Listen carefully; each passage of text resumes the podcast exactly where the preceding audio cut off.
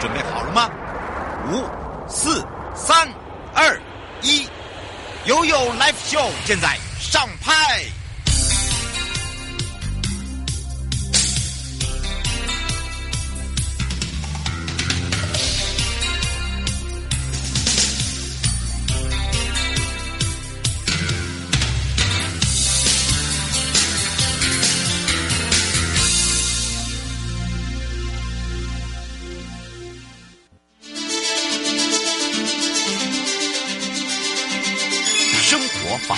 Go Go Go！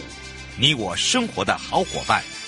我是你的好朋友哦。我是你的好朋友瑶瑶，再度回到了 You Life Show FM 零四点一正声广播电台，陪同大家。好了，我们也预告了啊，今天陪伴大家台北地检高永珍检察官要来讲到犯罪被害保护法，你到底知多少？那么今天的实际案例呢，也是一名小明的爸爸哦，过马路的时候不幸遭到这车冲撞而死亡。那么小明想要申请这个犯罪被害补偿金啊，那尤其是这个殡葬费需要三十万，可是小明提出的是三十五万的殡葬单据，请问一下。他到底可不可以申请到？那申请到多少？这也是一个问题哦。那如果真的差那五万，又该怎么办？好，当然我就是说到了犯罪被害人保护法。其实呢，我们不断的在修法，到底了解了多少？今天呢，我们要来回到我们台北地检署，那么要开放零二三七二九二零啊，让全省各地的好朋友、收音机旁的朋友，还有我们线上的朋友跟网络上的朋友，一起来让永贞检察官跟大家打个招呼，哈喽。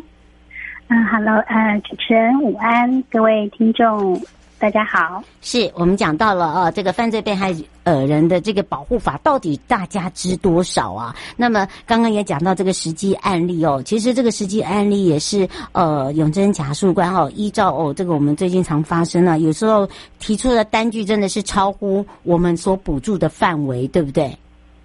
嗯，是的。所以，这个犯罪被害保护法所规定的每样的补偿金哦，其实都是一个最高额的金额。嗯，那例如说，我们今天想要讨论的这个案例哦，这个殡葬费的部分，嗯，法律规定呢，其实它就是最高额是殡葬费三十万元哦。嗯，那也就是换句话说呢，这个殡葬费的金额哦。最高在这个犯罪被害补偿嗯的一个规定里面呢，最多就是只能够申请到三十万元。嗯，那这个小明他因为这个呃自己的父父亲过世嘛，当然我们都会想要给家人最好的，所以他可能这边他呃总共是提出了，也就是花费了三十五万的一个。殡葬费哦，嗯。嗯，那所以说这个时候我们就要回归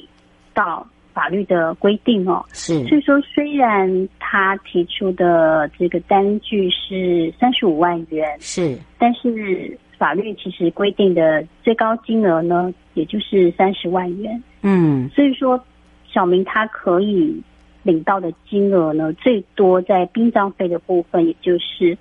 呃，三十万元，但是也有可能是领到不足三十万元也有可能，对不对？是是是，所以这边要跟大家说明哦，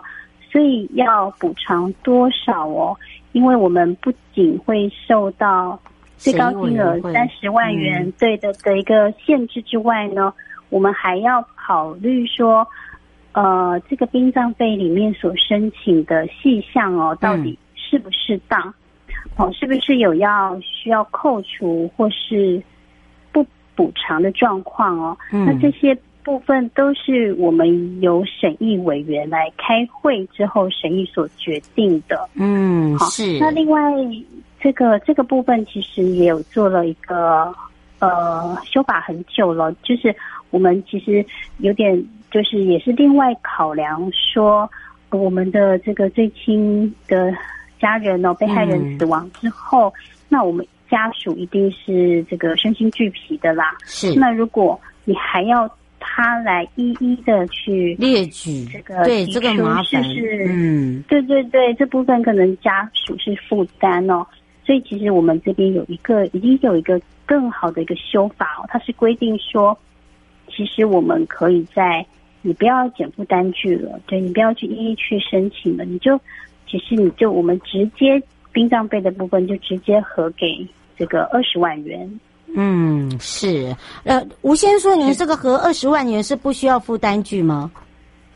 对对，这个二十万元是不需要付单据的，所以所以像呃，所以像这时候可能听众会有疑问是说，哎，那如果我的单据感觉上我都已经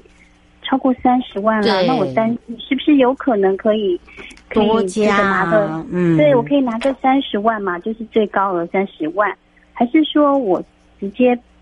用修法后的这个不要检具单据来申请二十万是比较适当的呢？这可能听众会有这样的疑问哦。嗯，那呃，原则上我们是等于是要宣导，要告诉各位听众法律的规定是什么。但是原则上，呃，最后呃，申请人想要申请，嗯、对对对，你要申请项目，你要申请是三十万还是二十万，其实都是家属的权利哦。那这个应该是要由家属。自行考量之后决定的，但是一定要跟这个听众告知的说，但是你要考虑到说，目前法律跟实务的一个运作状况哦。呃，我们我们申请的家属需要了解的是呢，如果你决定是要用减负超过三十万的单据来申请，就像我们本个本次题目的小明的状况的时候哦，那其实委员会在审议的时候。就必须要就单据来逐项审核喽。嗯，好，那在这样的状况之下，例如说，呃，我们都必须要依照法务部颁布的各项的殡葬费的最高金额来核给。是，那譬如说，譬如说这个办桌的花费，好，可能就不是必要费用，是就会被删掉。那又又譬如说，这个例如说骨灰骨灰坛的一个费用。那法务部可能就会颁布个金额，比如说他认为假设啦哈，假设他法务颁布说他认为一万块就可以了，嗯，结果你提出的是十二十万的非常上好的这个骨灰坛哦，嗯，那都会被删掉，最后就只变成法务部核准的，嗯，这个钱哦，所以往往这样逐项审核之后，这个核准的金额往往反而还低于不用。提出单据很比较比较便捷的方式的二十万元哦，嗯，所以这个部分就变成要由申请，也就是家属来自行考量了。对，没错，这个这个部分哦，真的就是说，如果你用二十万来讲哦，就是说他不需要任何的单据了哦，就是直接呢来做申请。那如果你真的是呃，像刚刚这个小明的状况哦，超过了这么多哈，然后但是我们在审查的时候就会用逐一的，就是说你可能不需要用到这么好的，或者是说不需要用到这么高的费用，他会以现在呃一般外面的行情哦来去做一些扣除哦，就可能跟你所想的他所补助的金额就可能不。会有落差，好，应该用这样子讲。林小姐想要请教一下，就是说，您刚才讲到了，呃，补补足，呃，就是有这个不足，呃，原本所想象，比如说三十万，他可能不补到三十万，他现在现在写说，那是在什么样状况之下会是所谓不全额补补足补足这个补偿，或者是说，呃，完全是不补偿的？呃，是是，那关于这部分的话，我们会。呃，回归到法律的规定哦，因为刚好呃，我们的有考量说，哎，如果说呃，什么样状况会法律规定是不全额补偿，或是只补偿一部分呢？哈，那就是法律明定了。如果说这个，例如我们提议的这个小明的爸爸哈，他自己本身是有过失的，嗯，那也就是说，哎，例如例如来讲说他是行人嘛，如果说他没有遵守。这个红灯号志，只要是本身这个闯越马路的状况的话，嗯、那因为这个时候小明的爸爸他自己是先违反号志在先，是好，所以这个在肇事责任的部分，其实小明的爸爸是有责任的。那这个时候呢，在民事或者是这个责任的厘清的时候呢，好，这个小明父亲的这个责任，我们是要审酌进去的哦。所以我们会选择这个小明爸爸的一个可归责的责任的一个轻重。嗯，那这时候如果说呃，这个一般的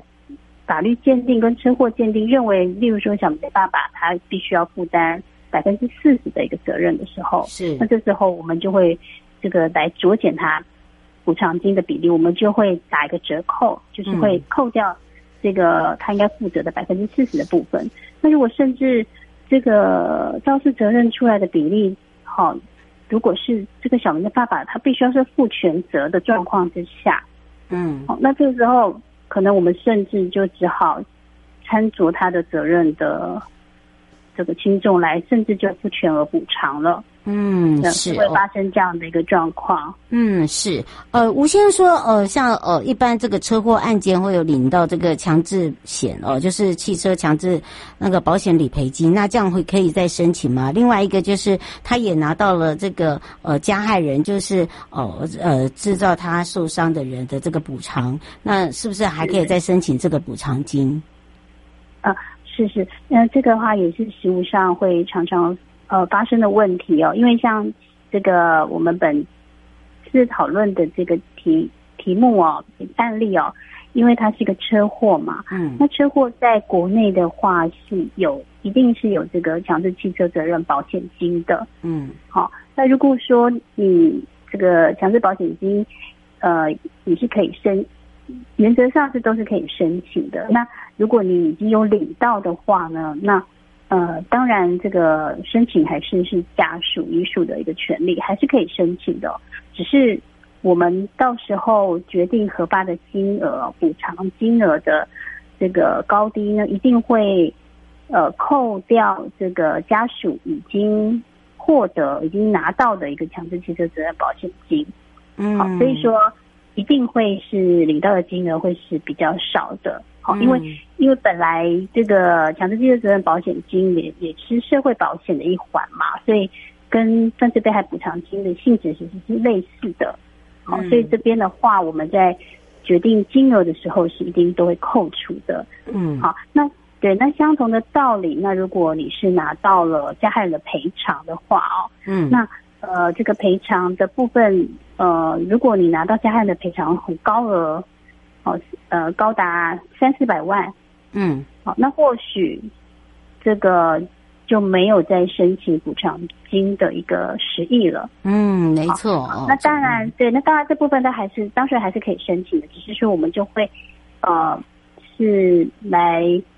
这个就获得的赔偿，就是加害的赔偿部分，我们会来做计算，然后把最后的决定来告诉这个家属。嗯，是，而且呢，一般来讲，很多人都会说，哎，奇怪了，为什么在犯罪被害保护法里面哦，常会讲到说，哦，这个所谓的抚养义务的一个费用哦，高达这个一百万，可是实际上呢，有一些家属就会一直在讲说，哎，实际上领也没有领到那么多啊。其实这个部分我们也可以来请，哦，永贞检察官来说一下哦，让大家比较清楚一点。哦，是是，那关于这个法定抚养义务，因为。没有错，大家都有看到法律规定哈，它最高是一百，但是为什么实际上没有领到一百呢？因为这个部分我们都必须要依照民法的规定来做一个计算哦。嗯，那法院民事法院它的计算的方法，它是呃依照受抚养人嗯他的内政部生命表所定出来的平均。余命的年数。是。好，然后我们再除以这个抚养义务人的人数。是，所以这个呃，不管是抚养费用的基数，嗯，好，也就是呃，一般我们一个人好一年或是一个月的呃的一个这个消费的的一个金额哦，或者是说受抚养人的他的呃平均余命的年数，好，例如说他很年轻。才五十几岁，或者是说，过寿抚养人他的他才他已经高达八十几岁了，嗯，那八十几岁他的余命可能就比较短。那如果你是五十几岁的壮年，那或许你的年数就比较长。长那对，那这个这个丁这个年数的高低都会影响到我们所计算出来哦的一个呃抚养的费用。